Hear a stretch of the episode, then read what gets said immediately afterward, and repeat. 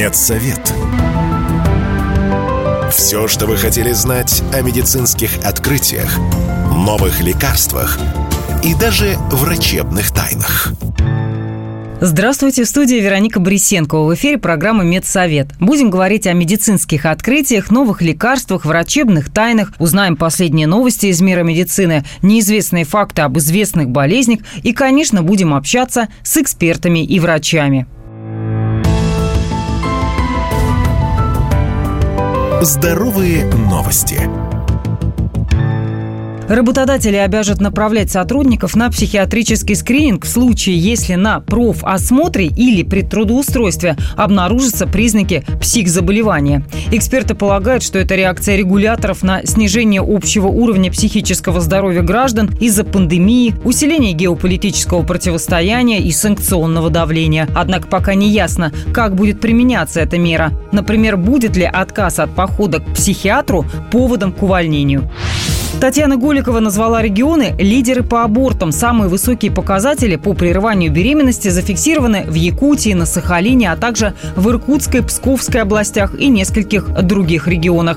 Она также отметила Красноярский край и Республику Мариэл. Как пояснила Голикова, женщины до 24 лет чаще всего не заводят детей из-за отсутствия семьи, жилья и постоянного дохода, а после 30 они боятся ухудшения своего здоровья. Ученые из Канады придумали упаковку, которая предупредит о появлении в мясе опасных бактерий. Она покрыта слоем безопасных реагентов, которые ищут сальмонеллу, кишечную палочку и другие патогены. Благодаря наклоненным бортикам сок из еды стекает к сенсору на дне упаковки. Технология позволяет в режиме реального времени определять, заражено ли содержимое. А считать всю информацию можно с помощью телефона. По задумке ученых, технология может заменить дорогостоящие проверки качества продукта в лабораториях и снизить число отравлений. Ведь по статистике статистике около 600 миллионов человек в год страдают инфекционными заболеваниями из-за испорченных продуктов. Я только спросить. Общаемся с известными медиками, учеными и медэкспертами. На дворе лето, в это время года уход за кожей должен быть несколько иным, чем зимой. Это если вы хотите сохранить молодость и красоту как можно дольше. Ну, летом из-за повышения температуры, увеличения влажности воздуха, интенсивности солнечных лучей усиливается и выделение кожного сала, и поры сильнее проявляются, и даже увеличивается риск пигментации. Так вот, как правильно ухаживать за кожей в этот период, какие средства стоит включить в ежедневный уход, а от каких процедур вообще лучше отказаться? Ну, например, до осени. Обо всем этом будем говорить с врачом-дерматологом, косметологом Татьяной Владимировной Егоровой. Здравствуйте. Ну, давайте расскажем поподробнее для тех, кто не знает, а может быть и знает, но просто повторение мать учения, что все-таки происходит с кожей летом. Как я уже сказала, это ведь некий стрессовый период, да, и солнце агрессивное, и пересыхание, и морская вода, и так далее. Да, смотря где мы живем, если мы говорим про Москву и про среднюю полосу, то сильно много ничего не меняется. А если мы едем на юг в жаркий климат и действительно едем к морю, то там там кожа, конечно, совершенно меняется. В жаре у нас, как вы правильно сказали, открываются поры, происходит больше выделения кожного сала, пота. И на фоне открытых пор мы э, ходим по улице, ныряем в море, и в поры попадает грязь и начинает сыпать лицо. И это вот такой основной момент. Большинство пациентов у меня говорят, вот приехала там из Турции, из Таиланда, меня все обсыпало, такого никогда не было. Обсыпало именно потому, что открытые поры, и в них попадает пыль, грязь, соответственно, происходит воспаление. Что я советую? Я советую с собой носить прям флакончик хлоргексидина с ватными дисками. Чувствуете, что вспотели, раз лицо протерли. Но есть еще одно такое но. В местах не своей инсоляции и даже в местах своей инсоляции, когда солнце шпарит, нужно обязательно пользоваться факторами защиты с SPF 50+, для того, чтобы предотвратить фотостарение. Потому что ультрафиолетовое излучение очень сильно влияет на кожу и образует образуются пигментные пятна. Как лучше вообще быть? То есть утром проснулись, умылись, протерлись хлоргексидином, нанесли SPF 50+, по типу кожи, вышли на улицу, искупались в море, вспотели, еще раз протерлись хлоргексидином и на чистую кожу нанесли SPF. Потому что если мы будем наносить SPF на кожу грязную, соответственно, сыпать будет еще больше. Получается, что если мы протираемся хлоргексидином, то это исключает нанесение каких-то тональничков, которые все-таки женщины любят круглый год использовать? Я категорически против тональных кремов, потому что происходит закупоривание пор. Как бы там ни писали, что и кожа дышит, и не забивает поры, все равно забивает, все равно кожа не дышит, все равно склонность к высыпаниям увеличивается. Но если нет возможности не использовать, конечно, используем, но здесь уже тогда смиряемся с высыпаниями. Все-таки уход за кожей летом. В чем кардинальное отличие от зимнего периода? Зависит ли это от возраста, типа кожи, потребности кожи или какая-то есть универсальная база? А, ну, давайте про универсальную базу все-таки поговорим. Надо больше пить, потому что потеем. По поводу ухода обязательно в солнечный период пользоваться SPF 50+, обязательно всегда. Чтобы... Независимо от возраста, да, всем? Независимо от возраста, да. Еще такой момент. Нельзя делать пилинги категорически в летний период. Нельзя делать какие-то агрессивные лазерные процедуры. Я не советую удалять новообразование на лице, да и на теле вообще, в принципе, летом, потому что все-таки потеем, эта корочка отмокает, потом возникают килоидные рубцы, в общем, ему не нужно. Текстура крема летом может быть более легкая, чтобы опять-таки не забивала поры, да, и даже если у вас нормальная кожа, можно взять солнцезащитный крем более легкой флюидной консистенции, это будет лучше.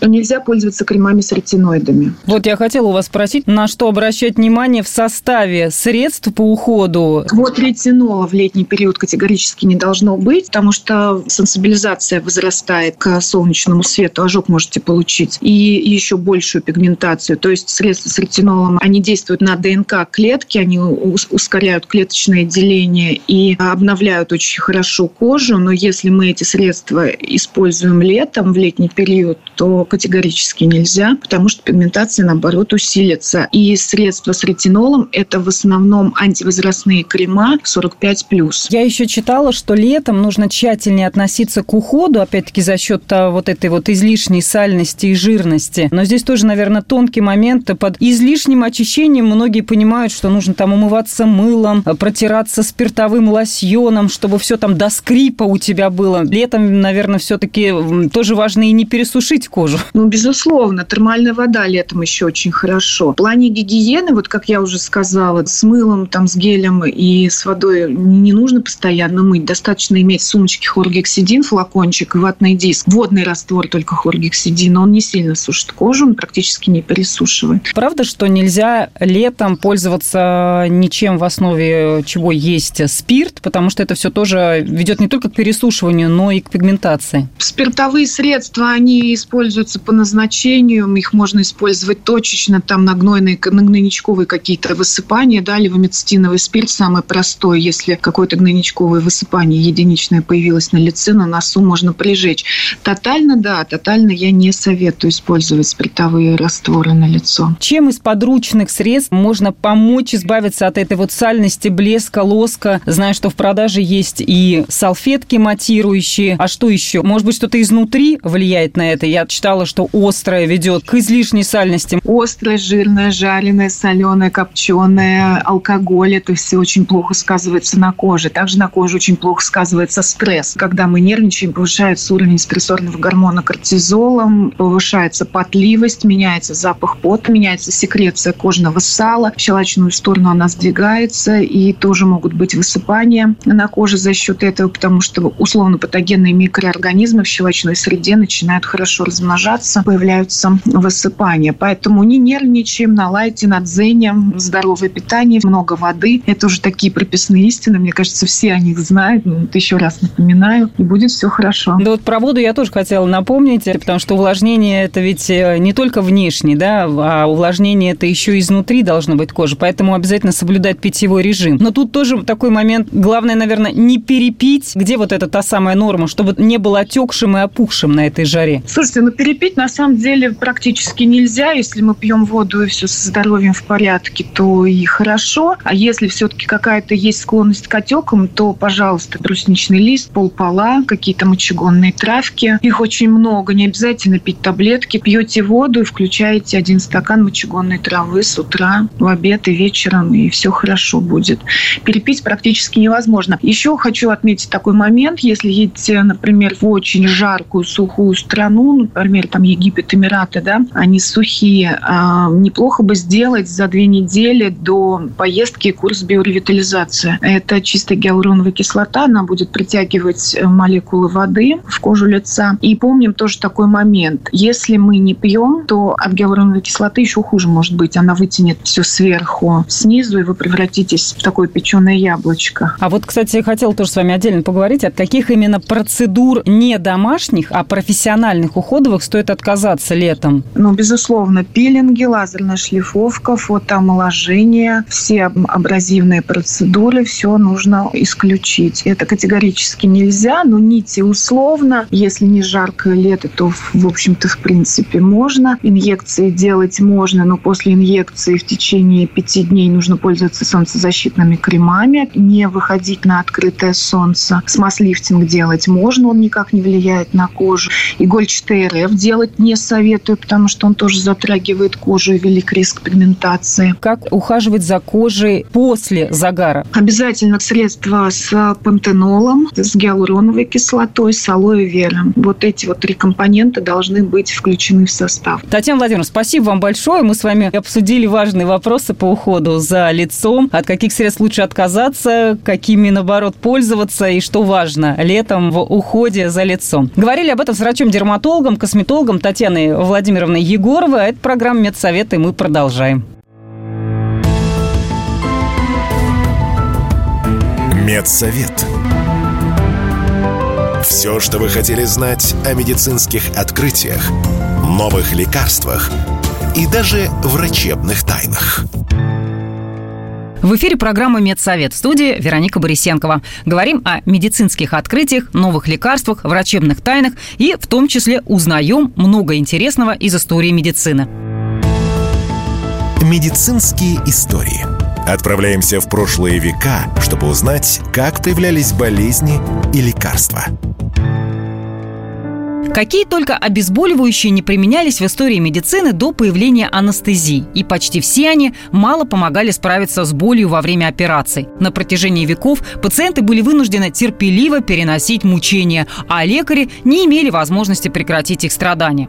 На вооружении эскулапов были различные средства. В Древнем Египте использовали в качестве анестетиков крокодилий жир или порошок из кожи аллигатора. Но главными анестетиками древности были травы – белина, белладонна, конопля, опиумный мак. Они активно использовались врачами в Египте, Вавилоне, Риме, Греции, Индии. Как правило, травы сжигали, чтобы пациенты впали в сон, надышавшись их парами. А первая операция под общим наркозом была проведена в Китае в 140-150 году нашей эры. Ее выполнил самый знаменитый врач древнего Китая Хуато. В качестве анестетика он использовал крепкое вино, смешанное с растением конопля. Кстати, до того, как к власти в Китае пришли коммунисты, день рождения Хуато отмечали как национальный праздник. Но в том же Китае использовались и совсем негуманные способы. Так, чтобы отключить сознание человека для проведения наиболее сложных манипуляций, хирурги использовали деревянный молоток.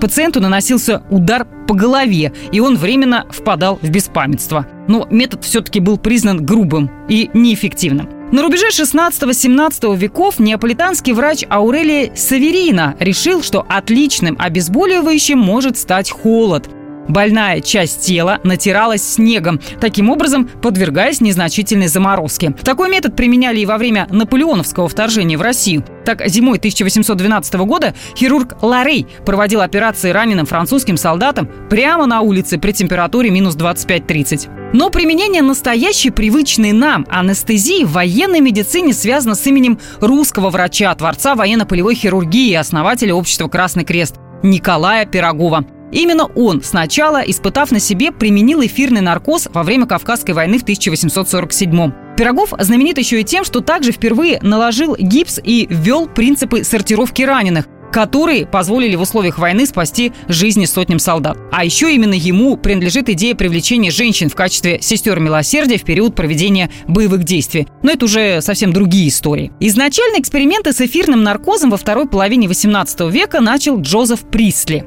он открыл закись азота, так называемый веселящий газ. А его ученик Хэмфри Дэви впервые заметил его обезболивающее действие, когда он находился в камере с закисью азота. У него проходила зубная боль. Другой исследователь, Майкл Фарадей, установил, что похожий эффект вызывают пары серного эфира. Но их открытия не нашли практического применения. Официально считается изобретателем наркоза и первым в истории медицины анестезиологом Уильям Мортон – 1846 в Массачусетском госпитале он впервые успешно продемонстрировал операцию, проведенную под эфирным наркозом, и запатентовал свое нововведение. Произошло это 16 октября, и с тех пор эта дата считается профессиональным праздником анестезиологов. Слухи об эфирном наркозе быстро распространились из США в Европу и захватили умы ученых, что привело к открытию еще одного анестетика – хлороформа.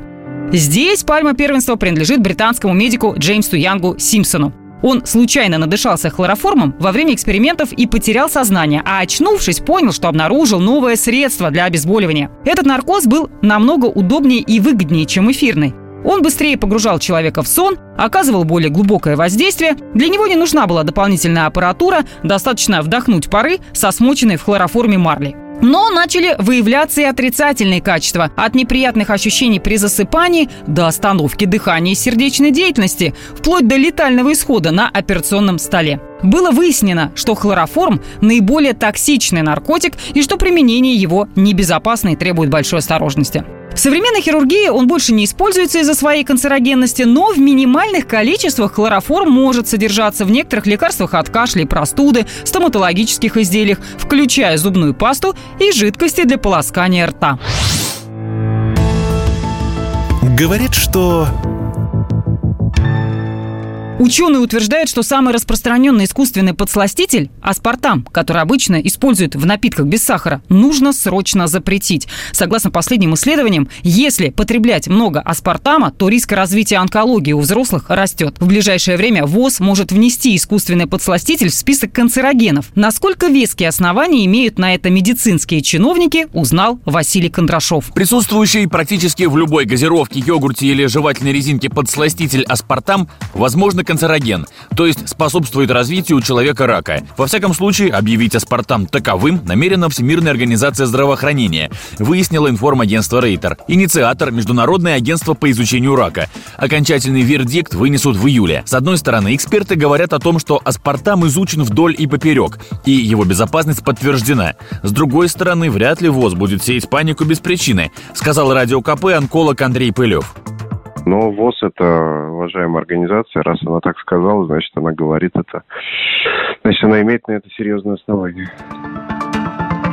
Конечно, к аспартаму и его действию на организм человека всегда было много вопросов. Но при детальном рассмотрении все эти вопросы легко снимаются, рассказал зрителям автор YouTube-канала СМТ «Научный подход» Борис Цацулин. Аспартам не термостабилен. Это значит, что при нагревании он может разрушаться, подвергаться гидролизу и отщеплять молекулу метанола. И даже употребление холодной диетической колы не убережет вас от метанола, поскольку аспартам в любом случае попадет к вам в тело и подвергнется гидролизу, и в вас будет много метанола. Разрешенное законом содержание в напитках аспартама составляет 600 мг на литр. И при подсчетах мы получаем, что мы можем получить метанола с 1 литра газировки порядка 60 мг.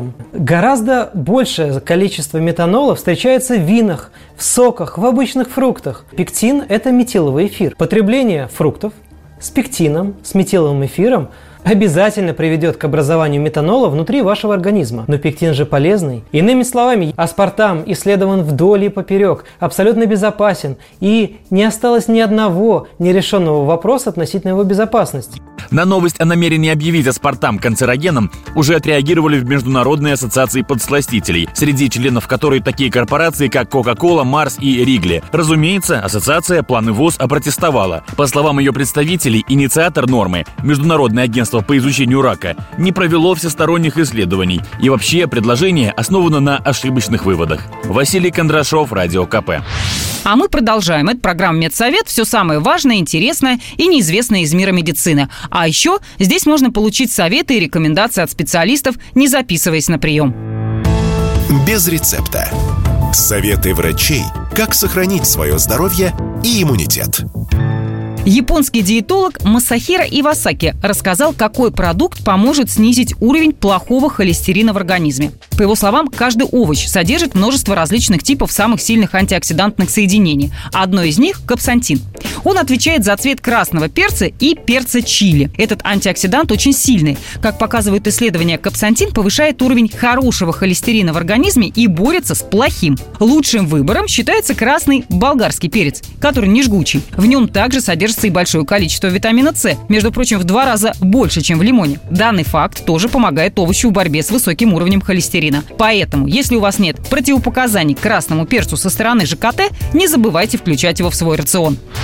А диетолог Михаил Гинзбург поделился рецептом напитка для комфортного похудения. Это смузи из гречки. Предлагается взять стакан 150 мл ряженки или кефира, добавить в него пару столовых ложек сваренной гречки, столовую ложку нежирного творога и столовую ложку мякоти банана или натертого яблока. Все это взбить блендером. Получается густой напиток, который нужно пить маленькими глотками перед едой или в паузах между приемами пищи. Можно взять его с собой на тренировку или в офис. Он обладает очень высокой сытностью и при этом весьма небольшой калорийностью. Соответственно, помогает улучшать контроль за питанием и худеть комфортно, говорит Гинзбург. Что нужно есть для получения красивого загара? Это рассказала нутрициолог Вероника Гусакова. Авокадо. Он нужен для увлажнения и после загара кожа не будет шелушиться. Морковь. Она богата витамином А, который необходим для активного обновления клеток. Брокколи вмещает в себя витамины группы А, В, С и Е, а еще природные антиоксиданты. Употребление этого продукта помогает уменьшить покраснение кожи после загара. Также эксперт посоветовала убрать из рациона сахар. Он разрушает коллаген, что плохо сказывается на внешнем виде кожи.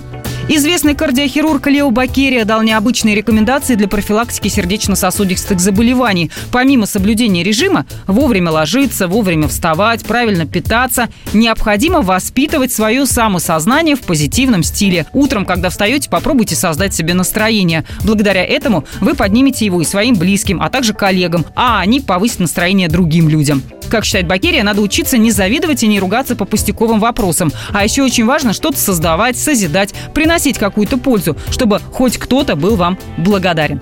С вами была программа Медсовета Вероника Борисенкова. Не болейте и будьте здоровы. Медсовет.